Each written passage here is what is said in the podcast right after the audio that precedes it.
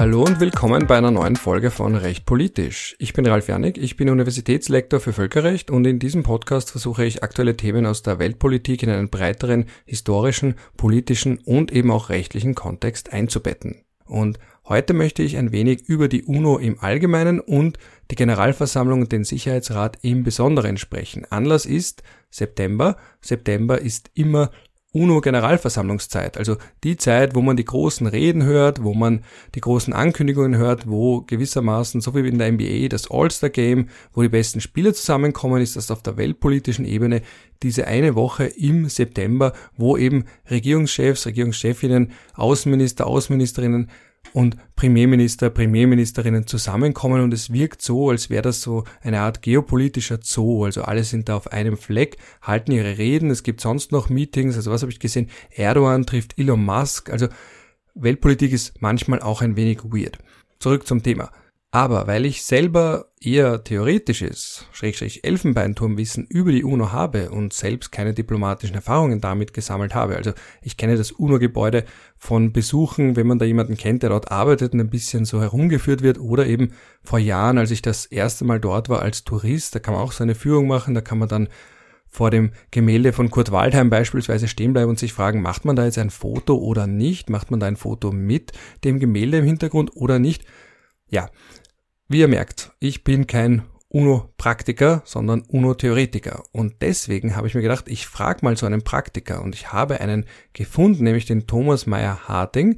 Das ist sozusagen der, wenn wir schon bei Allstars sind, einer der Allstars der österreichischen Diplomatie. Er ist ein sehr lang gedienter Diplomat. Er hat sehr viel gesehen, sehr viel erlebt und sehr viel gemacht. Und da habe ich mir gedacht, ist eigentlich genau der richtige Anlass, ihn zu fragen, ob er mit mir spricht über seine Zeit als Diplomat, wo er eben auch mit der UNO zu tun hatte. Er hat zugesagt und das Endergebnis könnt ihr jetzt gleich hören. Aber weil unser Gespräch relativ abstrakt war über die UNO, über Diplomatie, über die Rolle der Europäischen Union im Rahmen der Vereinten Nationen und dergleichen und wir erst am Ende auf die aktuelle Lage gekommen sind, möchte ich vorab zur Einstimmung sozusagen abspielen einen Ausschnitt aus einem aktuellen Interview mit dem UNO-Generalsekretär Antonio Guterres, wo er die aktuelle Lage nicht gerade positiv beschreibt, aber ja, was soll man sagen?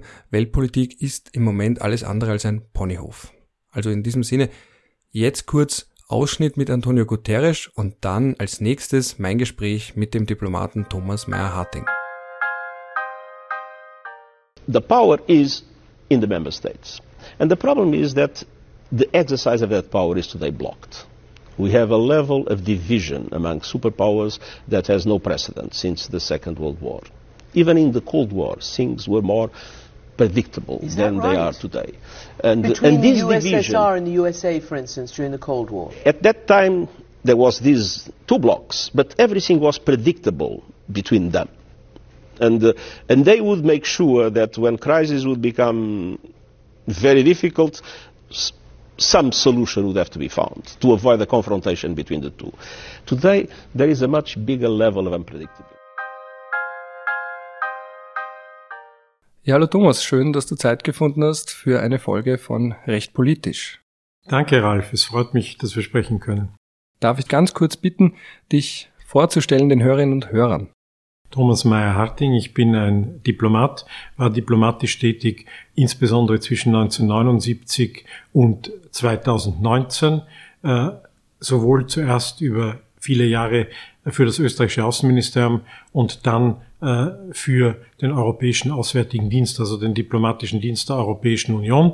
Äh, für die Zwecke unseres heutigen Gesprächs ist vor allem wichtig, dass ich mich äh, insgesamt sieben Jahre in New York aufgehalten habe als österreichischer ständiger Vertreter bei den Vereinten Nationen von 2008 bis 2011, äh, darunter auch 2009 und 2010 als äh, Vertreter Österreichs im Weltsicherheitsrat, weil wir waren damals gerade Mitglied des Sicherheitsrats und dann in einer zweiten Periode von 2011 bis 2015 als Leiter der Delegation der Europäischen Union, also sozusagen als Botschafter der Europäischen Union bei den Vereinten Nationen in New York.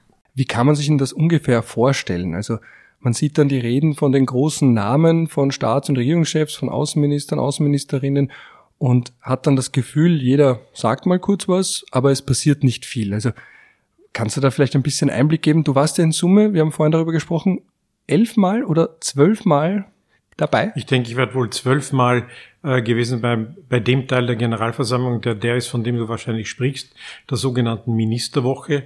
Also das ist jener, äh, jene Periode in der Sitzungstätigkeit der Generalversammlung zu Beginn ihres jeweiligen Arbeitsjahres ab Ende September, wo die Staats- und Regierungschefs äh, der 193 Mitgliedstaaten äh, der Vereinten Nationen nach New York kommen und die Staats- und Regierungschefs und teilweise auch die Außenminister im Rahmen also dieser Generaldebatte eine Grundsatzerklärung für ihr jeweiliges Land abgeben. Dazu muss man aber sagen, die Generalversammlung ist darüber hinaus eins der Organe äh, der Vereinten Nationen und tagt natürlich rund ums Jahr, also nicht nur in der Zeit, wo die Spitzen der jeweiligen Staaten dort sind.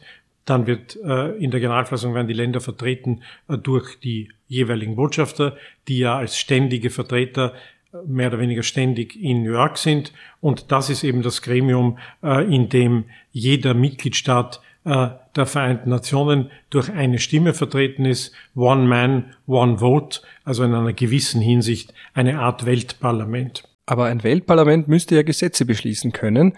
Und da ist natürlich dann der Vorwurf oft, man hat da etwas, wo alle Staaten dabei sind, aber gleichzeitig kann genau dieses Gremium keine verbindlichen Regeln verabschieden. Ich würde so sagen, die Generalversammlung kann ja Resolutionen beschließen, die im Gegensatz zu den Resolutionen des Sicherheitsrats nicht verbindlich sind, aber sie repräsentieren natürlich schon äh, zu sehr wichtigen Fragen, zum Beispiel jetzt, was den russischen äh, Aggressionskrieg äh, gegen die Ukraine anlangt, die Weltposition und das Weltgewissen. Und darüber hinaus kann natürlich äh, die ähm, Generalversammlung sehr wesentliche Vorarbeiten leisten für Konventionen der Vereinten Nationen, für wesentliche gemeinsame Dokumente. Und über die Jahre hinweg entwickelt sich natürlich durch das, was die Generalversammlung tut, auch in einer gewissen Hinsicht das Völkergewohnheitsrecht. Du hast es ja schon angesprochen, es entsteht manchmal der Eindruck, dass es eigentlich nur so eine Woche, weil die Weltöffentlichkeit ist ja wirklich so richtig nur da, wenn eben Präsidenten da sind, Außenministerinnen, Regierungschefs und so weiter und so fort. Ist das dann auch eine Chance, wenn dann quasi nicht mehr so stark das mediale Rampenlicht da ist, dass man sagt, so, jetzt machen wir die unter Anführungsstrichen richtige Arbeit, weil jetzt schauen die Leute nicht mehr so genau und so gebannt auf die UNO-Generalversammlung? Ich würde schon beginnen mit der Ministerwoche oder der Woche, wo die Staats- und Regierungschefs dort sind. Das ist einmal eine große Chance für alle Beteiligten und natürlich insbesondere für einen kleinen oder mittelgroßen Staat wie, äh, wie Österreich es ist, weil das ist sozusagen der Moment, wo du auf hoher Ebene mit allen zusammenkommen kannst. Ich meine, wir können dann im Detail noch darüber reden, äh, wie die sogenannten Bilaterals organisiert werden in dieser Woche, aber im Prinzip hat Österreich eben, würde ich sagen, in ungefähr 80 bis 90 Ländern der Welt Vertretungen. Dort sind aber 193 Länder vertreten und das ist halt die Gelegenheit, um mit allen zu sprechen und Kontakte zu pflegen äh, und Termine zu haben, äh, Treffen zu haben auf der Ebene in, im österreichischen Fall des Bundespräsidenten, des Bundeskanzlers, äh, des Außenministers mit allen Ländern und gerade auch mit solchen, äh, die man sonst vielleicht nicht so leicht treffen kann. Also das ist, glaube ich, die Hauptattraktion der Generalversammlung für die politische Ebene. Und die zweite Frage, die du gestellt hast, natürlich geht es rund um das Jahr, äh, um viele andere Fragen, äh, die Österreich zum Beispiel als Staat, um beim österreichischen Beispiel zu bleiben, äh, interessieren. Zum Beispiel Fragen der Rechtsstaatlichkeit, Fragen der Menschenrechte, äh, Fragen äh, der Entwicklungspolitik und so weiter. Und auch da hat Österreich die Möglichkeit, sich Netzwerke aufzubauen und Themen zu pflegen, die für uns und für unser internationales Profil wichtig sind. Was sind denn das zum Beispiel? Also bei deiner Zeit war es ja die Rule of Law Initiative, also Rechtsstaatlichkeit, aber wir sprechen ja gerne von diesen allgemeinen Begriffen, aber kann man das vielleicht ein bisschen konkretisieren? Also erst einmal glaube ich, ähm, vielleicht kann ich erinnern an ein Thema, das wir zwar im Sicherheitsrat äh, behandelt haben, aber das für Österreich in der UNO traditionell wichtig ist. Und das spielt ja jetzt, wie man auch sieht, im Ukraine-Krieg eine Rolle. Das ist der Schutz von Zivilpersonen äh, in bewaffneten Konflikten. Wir haben damals, glaube ich, auch ähm, Rechtsbestand der sehr viel weitergebracht der Vereinten Nationen mit einer sehr wichtigen Resolution. Ein anderes Thema, äh, zu dem sich äh, Österreich immer traditionell engagiert sind, ist Women, Peace und Security, also Frauen, äh, Frieden und Sicherheit. Da geht es insbesondere um die gesellschaftliche Rolle von Frauen, auch in Friedensprozessen, als Vermittler in Gesellschaften insgesamt, weil ich meine, wenn du dir anschaust, äh, die übliche äh, Friedensverhandlung, Waffenstillstandsverhandlung, sitzen dort lauter Männer, also 50 Prozent der Gesellschaft sind vielleicht nicht adäquat vertreten bei solchen Sachen. Auch da haben wir viel gemacht. Dann kommt halt dazu, dass wir uns traditionell ähm, einbringen bei Themen, die auch am Amtssitz Wien äh, von Bedeutung sind, weil neben New York ist ja auch Wien einer äh, der Sitze der Vereinten Nationen, übrigens der einzige äh, auf dem Territorium äh, der Europäischen Union. Und da geht es also insbesondere um Fragen der nuklearen Sicherheit, äh, die ja in Wien auch behandelt wird. Da geht es um den Kampf gegen äh, Drogenmissbrauch, äh, äh, Terrorismus und dergleichen. Auch da gibt es in Wien Institutionen, Abrüstung ist ein Thema, mit dem wir uns traditionell äh, sehr viel beschäftigen. Also das sind nur einige der Themen, äh, in denen wir uns einbringen. Bevor ich es später vergesse, frage ich es jetzt schon. Du hast Bilaterals genannt. Wie kann man sich das ungefähr vorstellen? Also Präsident A trifft Präsident B und man plaudert ganz nett über Themen, über die man sonst nicht sprechen kann. Wenn ein Land ähm, seinen Präsidenten, äh, seinen Regierungschef alternativ oft und seinen Außenminister Außenministerin, Regierungschefin, äh, Staatsoberhaupt dort hat, äh, sind eben diese Gelegenheit für Treffen innerhalb dieser 193 Staaten. Und da ist eine solche Masse äh, von ähm, führenden Persönlichkeiten dort, dass dann organisiert werden, eben Treffen ähm, der äh, wie man sie nennt, also bilaterale Treffen, Bilaterals äh, zwischen Repräsentanten verschiedener Staaten. Und ich meine, wenn du die Räumlichkeiten in der, äh, in, in der Vereinten Nationen in New York kennst, da sind so viele Treffen, dass auf sämtlichen Stockwerken so Art bewegliche Paravans aufgebaut werden, dass in kleinen Kabäuschen, die künstlich geschaffen werden, dann der österreichische Außenminister und ich weiß nicht, der Außenminister von Brasilien äh, oder, äh, oder der, oder der Außenminister Außenminister der Ukraine zum Beispiel, um nur ein Beispiel zu nennen, sitzen. Da haben dann kaum drei oder vier andere Personen per Delegation Platz. Die Akustik ist so, dass der, der auf dem dritten Platz sitzt, fast nicht mehr hört, was die jeweiligen Außenminister sagen. Und dann bewegt sich jeder dieser Minister, jede dieser Ministerinnen, jeder dieser Staatschefs äh, nach einem unglaublich dichten Kalender. Normalerweise sind das 30 Minuten pro Treffen, vom einem Treffen zum nächsten. Da musst du dann genau wissen, ob du bei R17 oder bei C6 jeweils dein nächstes Kabäuschen hast. Und da bewegst du dich so durchs Gebäude. Und daneben gibt's natürlich auch Gruppentreffen von den verschiedensten Gruppen, die da stattfinden. Ich meine, wir werden ja vielleicht dann auch noch reden über meine Tätigkeit als Vertreter der Europäischen Union äh, in New York. Aber selbstverständlich ist das auch eine Gelegenheit, wo die EU als Gruppe äh, zusammenkommt und die EU-Minister sich treffen und vieles andere mehr. Kann man sich das vorstellen wie diplomatisches Speed-Dating? Weil was geht sich denn in einer halben Stunde bitte aus?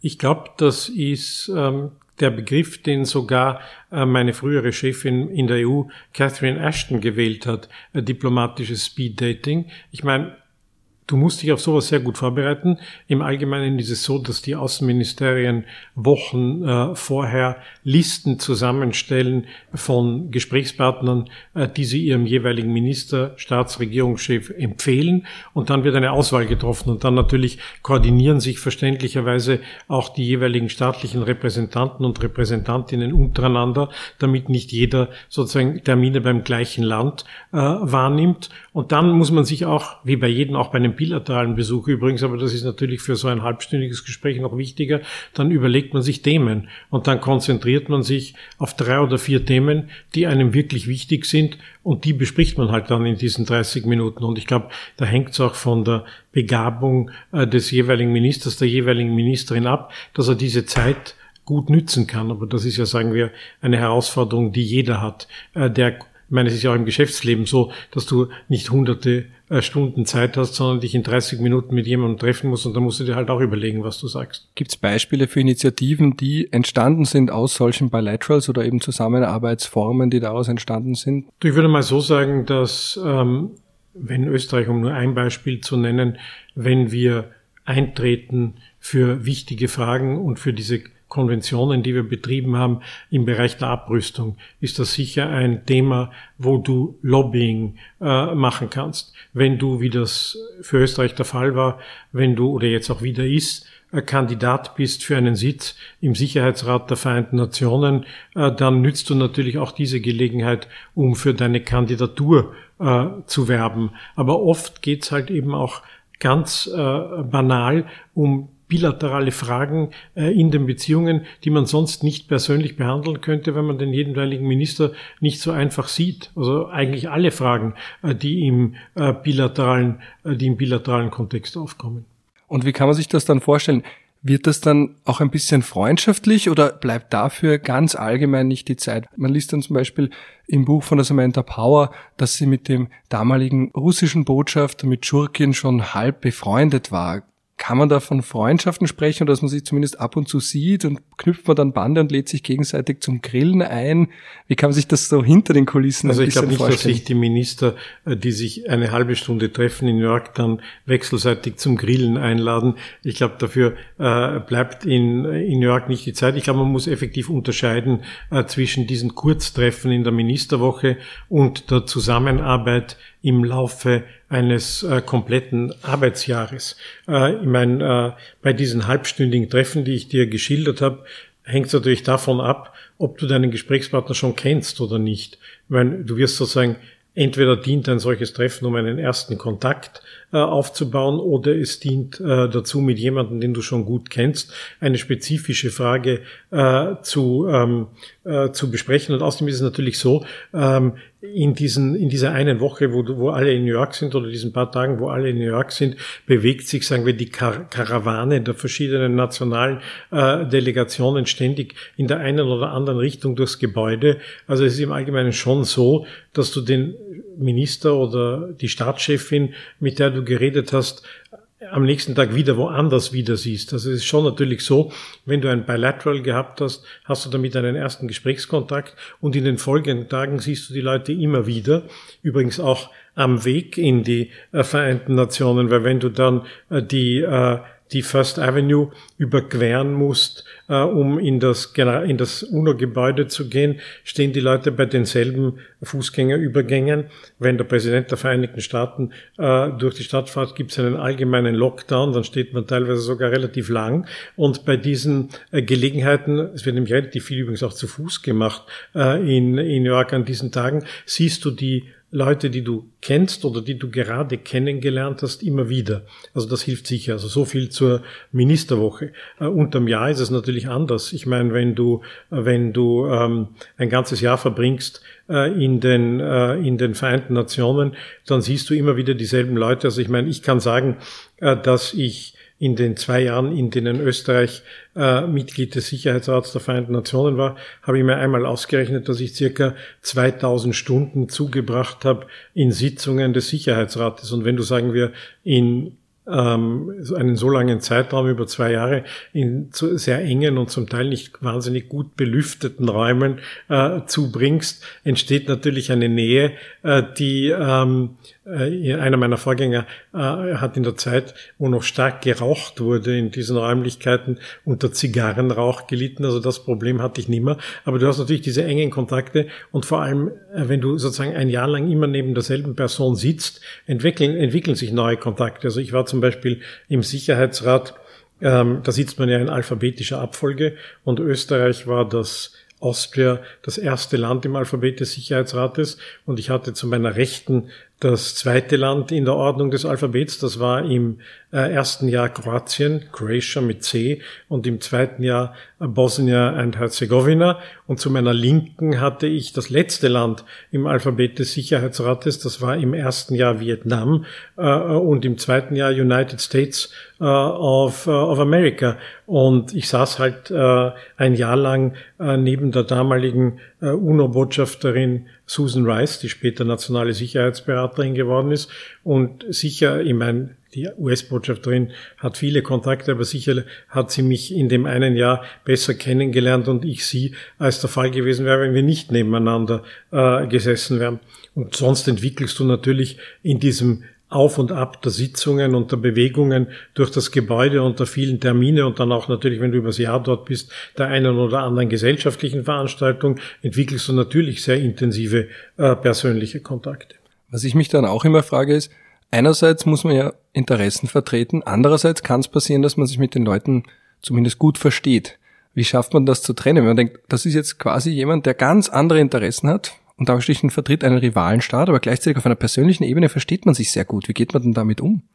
Also ehrlich gesagt, ähm, ich meine, das Beispiel, das du genannt hast, ist ja interessant mit der Samantha Power und dem russischen Botschafter Churkin, wo sie geschrieben hat, my, my friend, the Russian ambassador, in einer Phase, wo sie sich wahrscheinlich sehr oft nicht einig waren und das eine oder andere Mal zumindest sehr scharf angesprochen haben und lautstark. Natürlich entwickelst du äh, auch mit äh, ähm, politischen äh, Kontrahenten über die Jahre hinweg eine äh, gewisse Nahebeziehung, wenn du sie ständig siehst.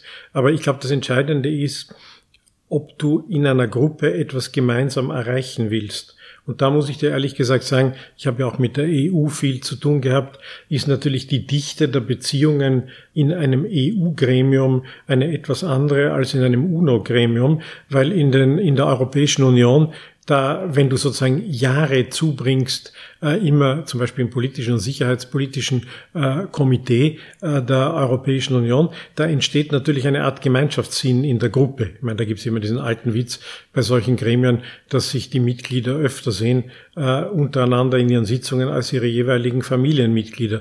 Und da entsteht sozusagen die Dynamik, man will etwas gemeinsam erreichen. Und ein bisschen gab es dieses Klima, unter den EU-Botschaftern in New York, die eine Untergruppe gebildet haben, mit der ich mich dann sehr beschäftigt habe als EU-Delegationsleiter. Aber sagen wir, im weltweiten Kontext ist, sagen wir, dieses Ziel, etwas gemeinsam zu erreichen, selten der Fall. Also ich meine, ein, äh, ein äh, ähm, Bereich, wo ich dir ein Beispiel nennen könnte, ist, es gibt im Rahmen der Generalversammlung, wenn an einem bestimmten Thema gearbeitet wird, ernennt der Präsident der Generalversammlung sogenannte Co-Facilitatoren, deren Aufgabe es ist, äh, einen Beschluss der Generalversammlung, einen gemeinsamen vorzubereiten. Und die Praxis ist immer so, dass der Präsident der Generalversammlung einen Vertreter des globalen Nordens oder eine Vertreterin des globalen Nordens und einen Vertreter oder eine Vertreterin des globalen Südens äh, benennt. Und jetzt ist es zum Beispiel oder zumindest aus unterschiedlichen Weltregionen. Und jetzt zum Beispiel ist der österreichische ständige Vertreter bei den äh, Vereinten äh, Nationen, Alexander Marschik, äh, ist einer der beiden Co-Facilitatoren für ein äh, besonders schwieriges Thema, die Reform äh, des Sicherheitsrates der Vereinten Nationen. Und der zweite Co-Facilitator ist äh, Botschafter von Kuwait, sozusagen aus einer anderen Weltregion. Und ich habe die zwei äh, zusammen gesehen, weil sie waren bei einer Veranstaltung, an der ich auch teilgenommen habe beim Europäischen Forum Alpbach miteinander. Und da war für mich offensichtlich, äh, dass sie durch diese gemeinsame Arbeit an einem schwierigen Thema eine freundschaftliche Beziehung äh, zueinander aufgebaut haben. Und ein anderes Beispiel, und dann höre ich schon auf, äh, bei den Sustainable Development Goals, einem der komplexesten Thema, äh, Themen, an die ich mich äh, erinnern kann, gab es eine Zusammenarbeit zwischen dem damaligen Botschafter von Kenia und dem äh, Botschafter Ungarns.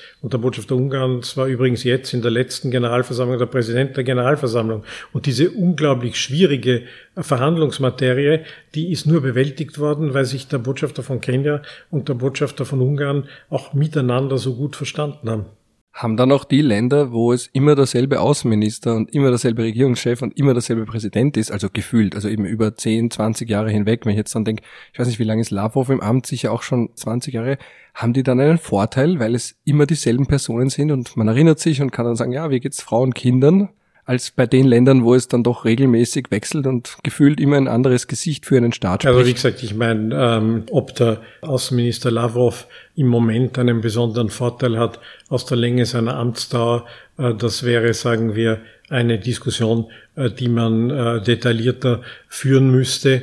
Ich meine, selbstverständlich äh, ist ein Diplomat, der oder eine Diplomatin, der oder die lang wo auf Posten sind, hat gewisse Vorteile. Aber es gibt ja sozusagen das Grundprinzip im diplomatischen Dienst, äh, dass man immer eine Abwägung trifft, einerseits zwischen der Länge der Erfahrung vor Ort und dem Risiko, äh, dass der jeweilige diplomatische Vertreter, wie man das auf Englisch sagt, goes native weil das Grundanliegen sozusagen des Entsendestaates ist, dass die Diplomaten nicht völlig verlieren den Kontakt zu ihrer Heimatbasis. Und das Risiko besteht natürlich auch, dass wenn einer ewig wo Botschafter ist, er zwar unglaublich gut akklimatisiert ist an dem Ort, wo er Botschafter ist, aber ein bisschen die Bodenhaftung verloren hat im Verhältnis zu seinem Heimatland. Also ich kann nur sagen, ich, mein Vorgänger, äh, der ähm, der, als Botschafter bei den Vereinten Nationen für Österreich war Gerhard Pfandzelter, der war fast zehn Jahre äh, Botschafter bei den Vereinten Nationen in New York in einer Phase, wo sich Österreich um einen Sitz im Sicherheitsrat beworben hat. Und da muss ich sagen, war dieses Netzwerk, das er in zehn Jahren aufgebaut hat, von unglaublichem Wert äh, für die österreichische Bewerbung. Ich kann mich erinnern, in den Jahren vor unserer Wahl, wo wir dann in den Sicherheitsrat gewählt worden sind, bin ich mit ihm gelegentlich durch die Generalversammlung in, äh, in New York gegangen, durch den Generalversammlungssaal.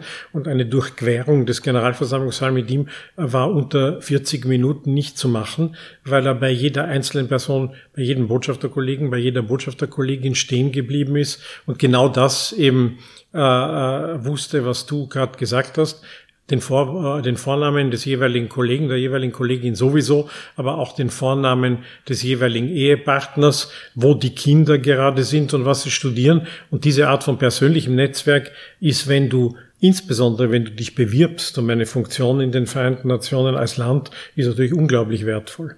Was ich mich dabei dann auch frage, ist gerade bei Staaten, die keine repräsentative Regierung haben, wie sehr fühlt dann der oder die Diplomatin noch, dass, dass man wirklich hier für einen Staat spricht und nicht nur eigentlich für eine Regierung, die aber nicht so repräsentativ ist von der Gesamtbevölkerung. Also das ist sowas, was mich schon lange umtreibt, diese Trennung zwischen persönlichen Interessen, dann Interessen einer Machtklicke und dann staatlichen Interessen, also National Interest. Ich kann nur reden, also für die äh, zwei Arbeitgeber, für die ich gearbeitet habe.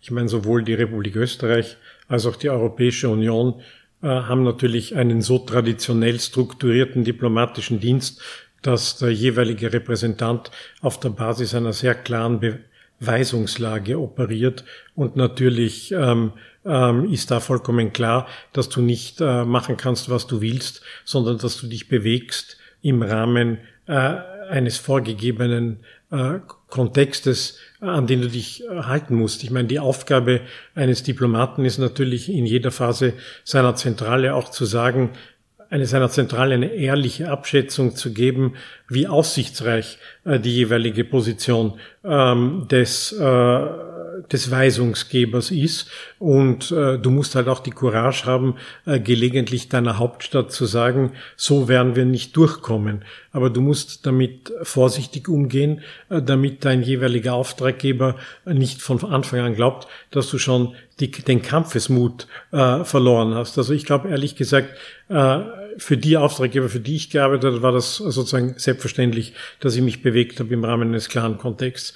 Also sagen wir, das Extrembeispiel für die Situation, die du nennst, war, wie der Sicherheitsrat äh, beschlossen hat, äh, das Mandat, das dann ermöglicht hat, äh, den äh, franco-britischen Einsatz in Libyen ja, der ja ähm, deklariert war als humanitärer Einsatz zur Verhinderung eines, einer, einer, einer Genozidgefahr eigentlich sogar im Fall von Misrata in Libyen eben, wie das diskutiert worden ist äh, im Jahr 2011.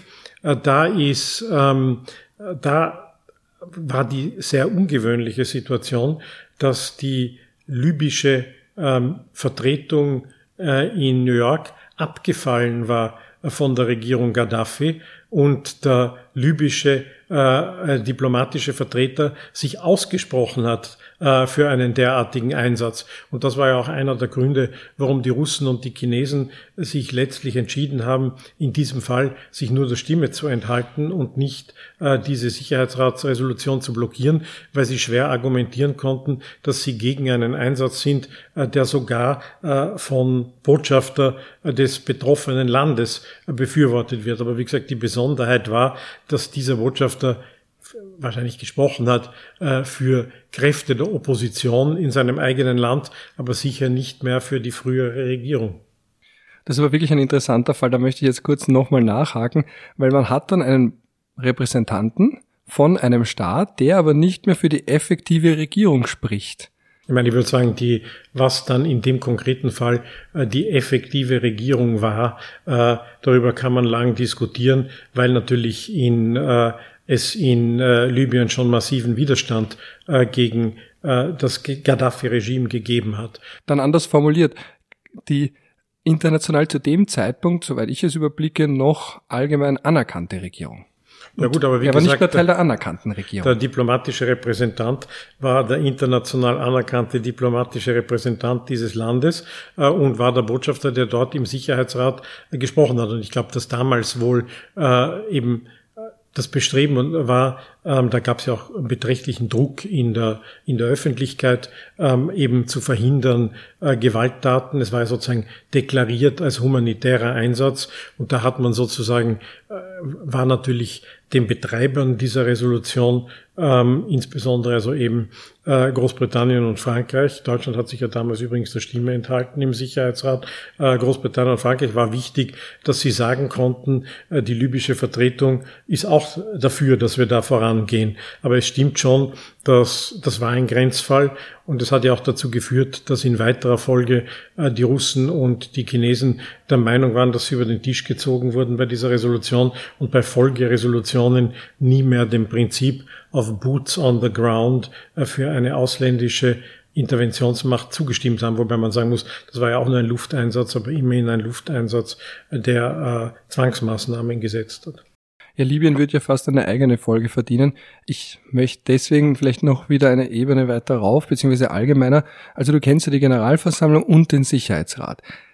Jetzt frage ich mich da, ist es so, dass der Sicherheitsrat aufgrund seiner Zusammensetzung eine Art exklusiverer Club ist, wo es um mehr geht, wo ein anderes Bewusstsein vorherrscht? Gibt es auch vielleicht eine Hierarchie, je nachdem, wo man gerade ist, ob man bei der Generalversammlung ist oder im Sicherheitsrat, dass man sich vielleicht, dass vielleicht manche auch sich wichtiger fühlen, ganz flapsig formuliert? Also erst einmal, du hast ja bis zu einem gewissen Grad äh, deine eigene Frage ganz am Anfang selbst beantwortet, weil du ja, sagen wir, durchklingen hast lassen, der Sicherheitsrat ist das einzige Gremium der Vereinten Nationen, das verpflichtende, verpflichtende Beschlüsse fassen kann.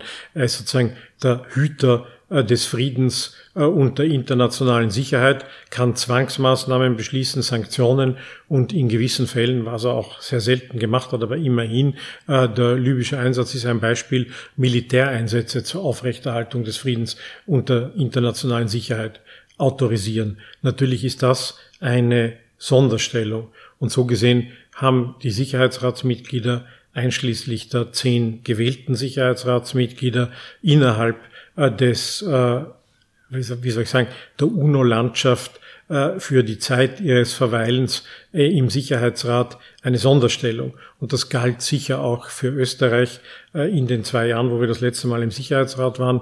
Wir waren ja insgesamt dreimal im Sicherheitsrat bisher, weil du halt einfach sichtbarer bist äh, in der Zeit, weil halt auch so viel Fokus ist auf die Arbeit des Sicherheitsrates. Aber dass das, was für uns ganz wichtig war, ist, äh, dass wir uns klar sein wollten und klar demonstrieren wollten, dass wir nie verloren haben. Die Erkenntnis im Kern sind wir Mitglieder der Generalversammlung und vertreten die Interessen der Mitglieder der Generalversammlung im Sicherheitsrat. Und für uns war es übrigens in den zwei Jahren auch wichtig zu sagen, wir sind nicht nur die Repräsentanten der westeuropäischen Gruppe, aus der wir sozusagen hineingewählt worden sind, sondern wir sind die Repräsentanten aller Staaten, nicht einmal nur der 133 Staaten, die uns damals gewählt haben im ersten Wahlgang mit zwei Drittel Mehrheit, sondern aller 193. Und daher haben wir auch, waren wir auch der Meinung, dass wir eine besondere Verpflichtung haben zur Transparenz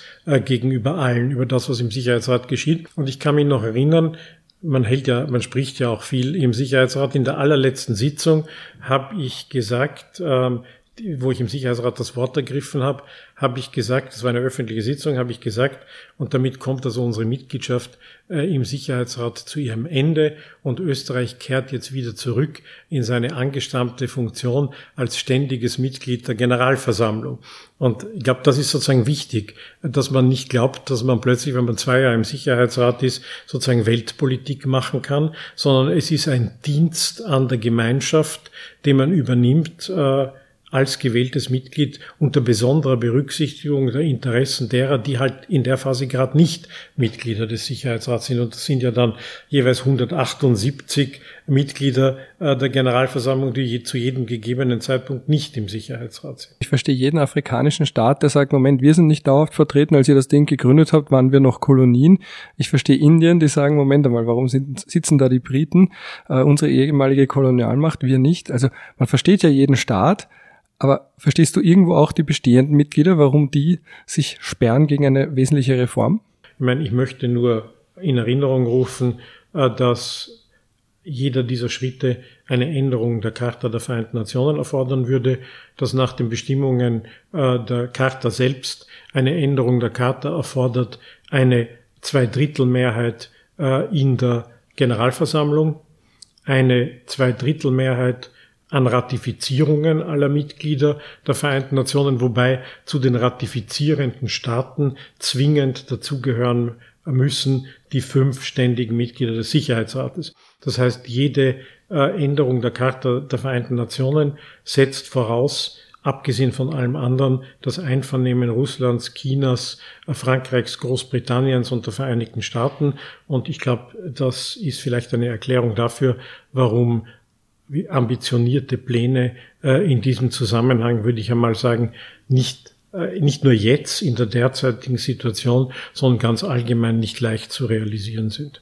Ich muss dazu sagen, das Grundproblem bei jeder Reform des Sicherheitsrates ist, äh, dass es gegen jeden der potenziellen Kandidaten Widerstände zumindest von einem der derzeitigen ständigen Mitglieder gibt. Und insbesondere was also Indien äh, anlangt, das jetzt mittlerweile der bevölkerungsreichste Staat der Welt ist, wird man, kann man wohl davon ausgehen, dass der Hauptwiderstand von China käme, äh, wenn sich diese Frage äh, wenn sich diese Frage so stellt. Was Afrika betrifft, ist ja übrigens nur als Fußnote anzumerken, dass die Afrikaner sich zwar einig sind, äh, dass sie stärker äh, vertreten äh, sein sollten im Sicherheitsrat, auch durch zweiständige Mitglieder, aber dass sie sich untereinander nicht einig sind, welche zwei afrikanische Staaten diese zwei ständigen Sicherheitsratsmitglieder sein sollten, gegebenenfalls. Es gibt einen relativ glaube ich, breiten Konsens, dass einer von den beiden Staaten wohl Südafrika wäre.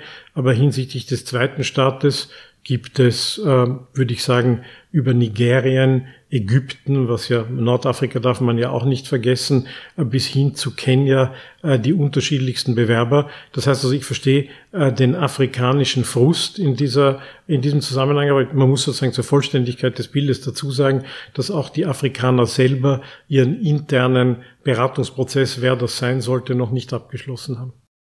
Wo ist denn im Rahmen der UNO wieder der Unterschied? Spricht man für Österreich spricht man für die Europäische Union und ist man eben, bist du tätig für die Europäische Union oder für Österreich? Also die EU einerseits zwar nicht Mitglied, aber wesentlich wichtiger, andererseits aber Österreich wiederum ein Staat. Also ich würde mal so sagen, äh, erstens ähm, äh, zu einer früheren Frage zurückkehrend, äh, natürlich erzählt der ständige Vertreter, die ständige Vertreterin eines Sicherheitsratsmitgliedes nicht gerade das, was ihm oder ihr durch den Kopf schießt, sondern du operierst auf der Basis abgestimmter Positionen mit deiner Hauptstadt.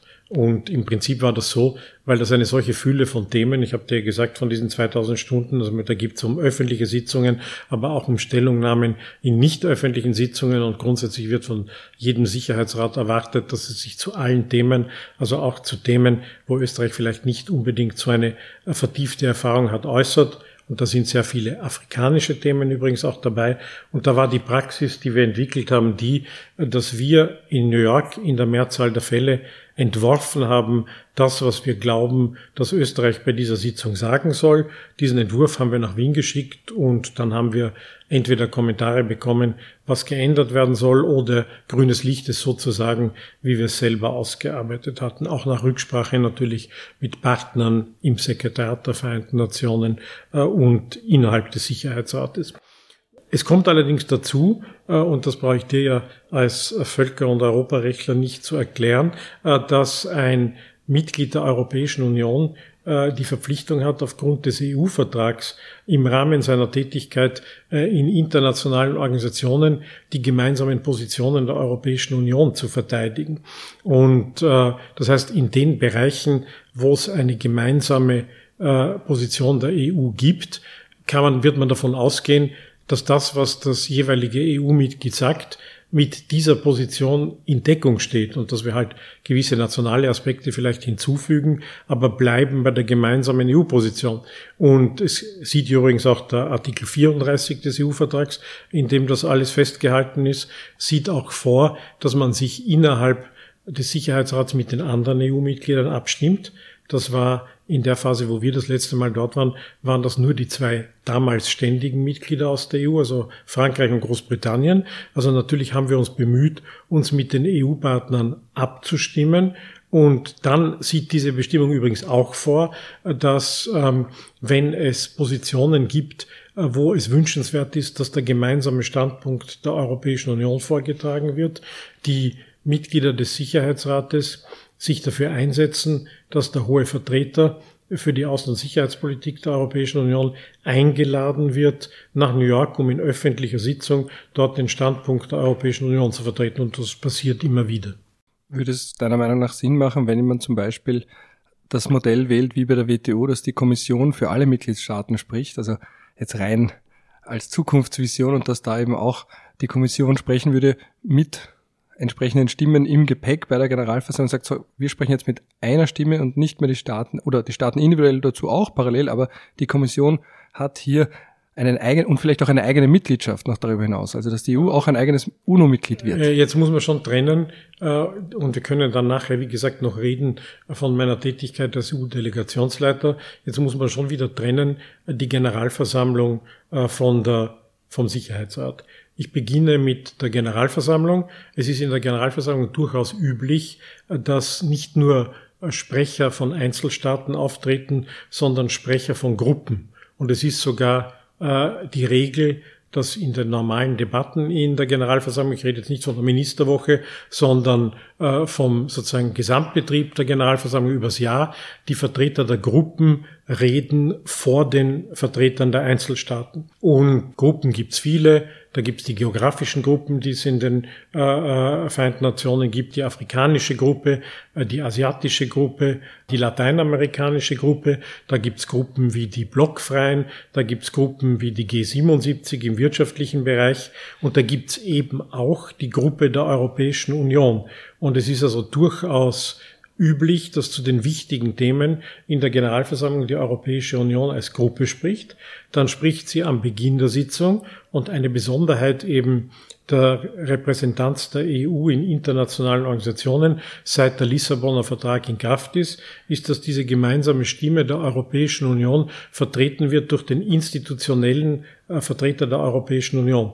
Das heißt ähm, konkret den EU-Delegationsleiter. Und ich habe zusammen mit meinen Mitarbeitern, wir haben uns das aufgeteilt, weil das so viel war, ich weiß nicht, viele Dutzende Male äh, in der Generalversammlung in den, äh, in den vier Jahren als EU-Delegationsleiter für die EU gesprochen. Da habe ich also ganz früh in der Debatte gesprochen im Rahmen dieser Gruppe auf der Basis einer abgestimmten Position. Da müssen sich alle EU-Staaten einig sein. Wenn sie sich nicht einig sind, kann der EU-Delegationsleiter nicht sprechen. Und wenn so eine gemeinsame Position vorgetragen wird, dann spricht nur der EU-Delegationsleiter im Normalfall und die Mitgliedstaaten hinterher nicht. Also das ist eigentlich genau die Situation, die du beschreibst. Ich meine, in der WTO ist es noch, äh, wenn man so will, radikaler, weil die WTO betrifft einen Bereich, in dem die Kommission Welthandel die ausschließliche Kompetenz äh, der Vertretung der Mitgliedstaaten hat. Da kann überhaupt niemand anderer reden. In der Generalversammlung ist ein bisschen anders. Da kann natürlich im Prinzip jeder Mitgliedstaat reden. Da kann der EU-Delegationsleiter aufgrund besonderer Rechte, die die EU als Beobachter hat, auch reden. Aber da redet nur im Prinzip die EU im Normalfall, wenn sie sich auf eine gemeinsame Position einigen. Anders ist es dann mit der Abstimmung. Bei der Abstimmung kann natürlich die EU nicht abstimmen, weil sie kein Mitglied ist, sondern abstimmen müssen dann die Mitgliedstaaten, wenn alles klappt, auch in einer koordinierten Weise. So viel zu dem. Was den Sicherheitsrat anlangt, ist die Situation eine grundlegend andere. Der Sicherheitsrat besteht aus 15 Mitgliedern, eben fünf Ständigen und zehn Gewählten. Und im Sicherheitsrat als solchen sprechen nur diese 15 Mitglieder. Und in den sogenannten geschlossenen Konsultationen, also in internen, nicht öffentlichen Sitzungen, sprechen erst recht nur die 15 Mitglieder. Und da haben äh, Vertreter anderer Staaten oder einer internationalen Organisation nicht einmal einen Zutritt.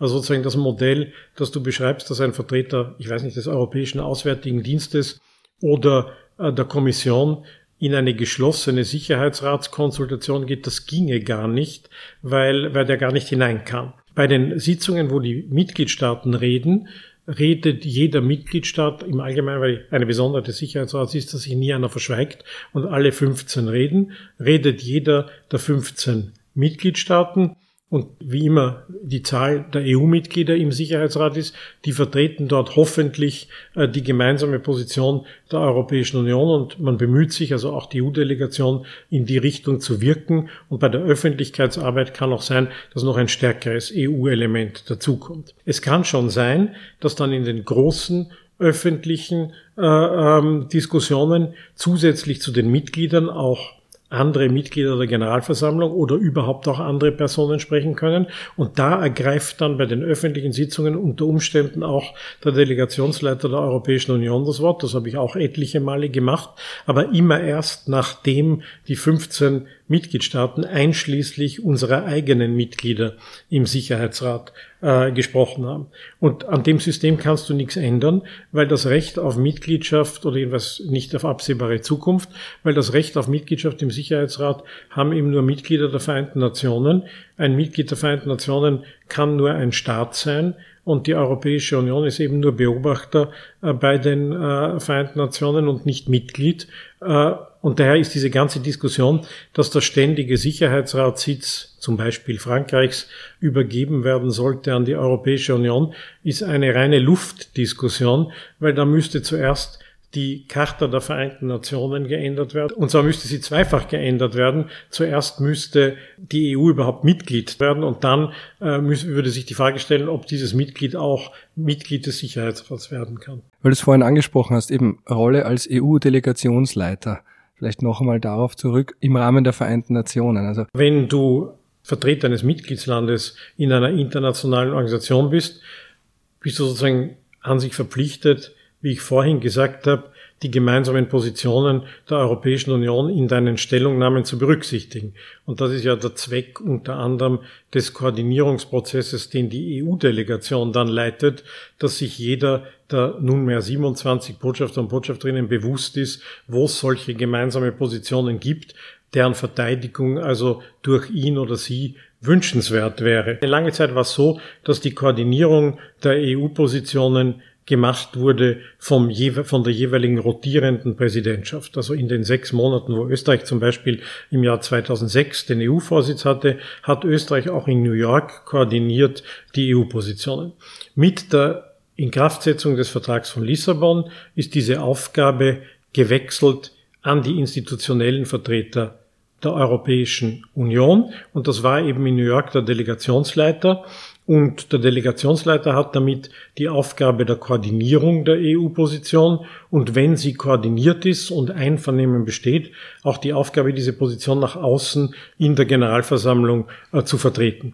Und ich meine, dieser Koordinierungsprozess ist ein unglaublich komplexer Prozess. Also ich kann dir nur sagen, die EU-Delegation hatte in New York ein Bürogebäude mit in, in einem Bürogebäude ein Büro mit zweieinhalb Stockwerken und eins dieser Stockwerke bestand aus sieben Sitzungssälen, äh, die so bestuhlt waren, dass alle 28 damaligen Mitgliedstaaten nach der üblichen Sitzordnung dort sitzen konnten, so dass du theoretisch bis zu sieben Koordinierungssitzungen gleichzeitig abwickeln konntest. Und es ist im Jahresschnitt sind haben Koordinierungssitzungen der EU in New York etwa 1200 stattgefunden. Von denen leitet der Delegationsleiter logischerweise nur den kleineren Teil mit seinen wenn man so will, Kollegen, den diversen Botschaftern der EU-Staaten. Aber das ist ein unglaublich komplexer Prozess und das ist eine sehr harte Arbeit und auch sehr zeitaufwendig. Und es führt auch zum Beispiel dazu, dass die EU ein bisschen so ein riesiger Tanker ist, der halt ziemlich lang braucht, bis er sich auf eine gemeinsame Position festlegt. Und wenn diese gemeinsame Position festgelegt ist, relativ er, sagen wir, relativ starr auf Kurs bleiben muss, weil es relativ kompliziert ist, diese Position hinterher wieder zu ändern.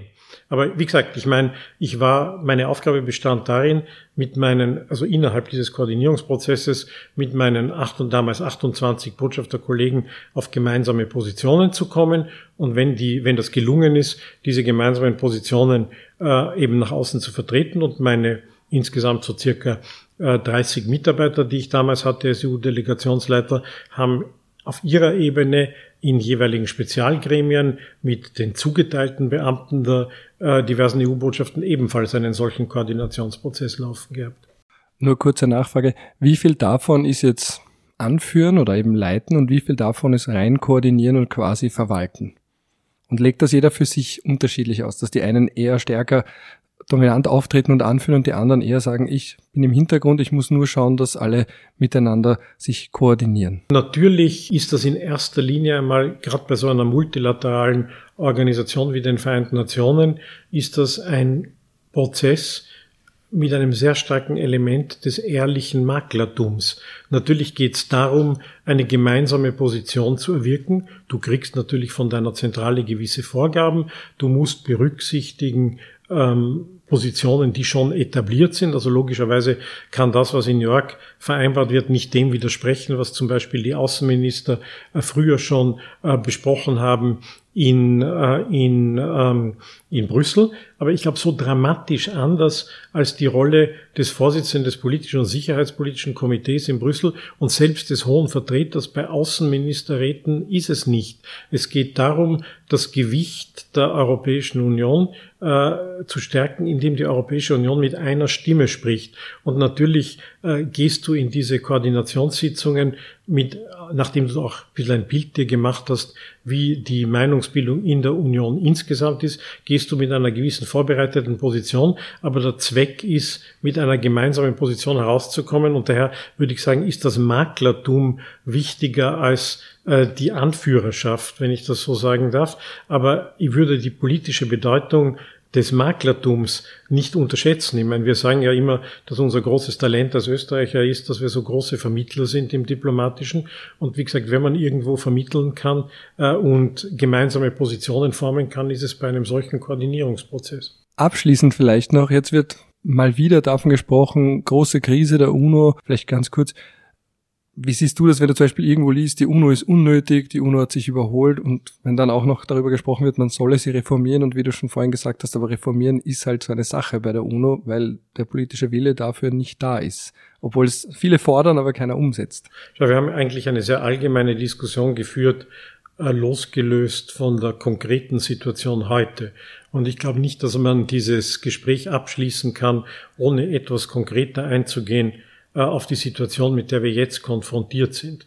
Äh, der Zweck der Vereinten Nationen, der vorrangigste, ist die Aufrechterhaltung des Friedens und der internationalen Sicherheit. Und innerhalb äh, dieser Zweckbestimmung hat der Sicherheitsrat eine qualifizierte Rolle und die ständigen Mitglieder des Sicherheitsrats eine doppelt qualifizierte Rolle, weil sie eben ständig dort sind und daher eine besondere Verantwortung haben für die Aufrechterhaltung des Friedens und der internationalen Sicherheit. Und es ist ja kein Zufall, dass man deshalb gerade den Staaten, die aus dem Zweiten Weltkrieg nach dem damaligen Verständnis als Siegermächte hervorgegangen sind, diese besondere Verantwortung in diesem Prozess gegeben hat. Und jetzt hast du halt konkret das Problem, äh, dass einer äh, dieser Staaten, also die Russische Föderation, die der Nachfolger der Sowjetunion äh, im Sicherheitsrat äh, der Vereinten Nationen ist, als ständiges Mitglied des Sicherheitsrates einen Aggressionskrieg führt gegen ein anderes Mitglied der Vereinten Nationen. Übrigens Fußnote eines Gründungsmitglieds der Vereinten Nationen, weil auch die Ukraine war, was manchmal vergessen wird, selbst in der damaligen sowjetischen Konstellation ein Gründungsmitglied der Vereinten Nationen. Und selbstverständlich äh, kann die, der Sicherheitsrat seiner vorgegebenen Aufgabe nicht nachkommen, wenn eins seiner zentralen Mitglieder, ein Mitglied, ein Mitglied, das noch dazu Vetorecht hat, letztlich die Handlungsfähigkeit des Sicherheitsrats in diesem Rahmen blockiert, muss man also äh, ganz offen sagen. Und äh, natürlich durchlaufen die Vereinten Nationen aus diesem Grund eine schwerwiegende Krise. Das, hat, das kommt ja auch damit zum Ausdruck, dass eben der Sicherheitsrat in Sachen äh, ähm, Ukraine-Krieg entscheidungsunfähig ist.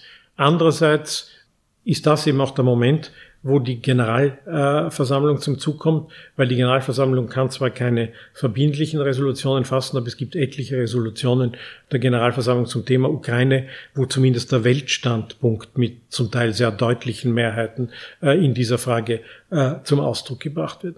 Aber also wie gesagt, im Moment äh, verstehe ich jeden, der sagt, Anführungszeichen, wozu ist der Sicherheitsrat gut, wenn er in dieser Weise blockiert ist, wie er blockiert ist. Andererseits sind die Vereinten Nationen die einzige universelle Organisation dieser Art, wo jeder Mitgliedstaat, praktisch jeder Staat der Erde als Mitgliedstaat vertreten ist.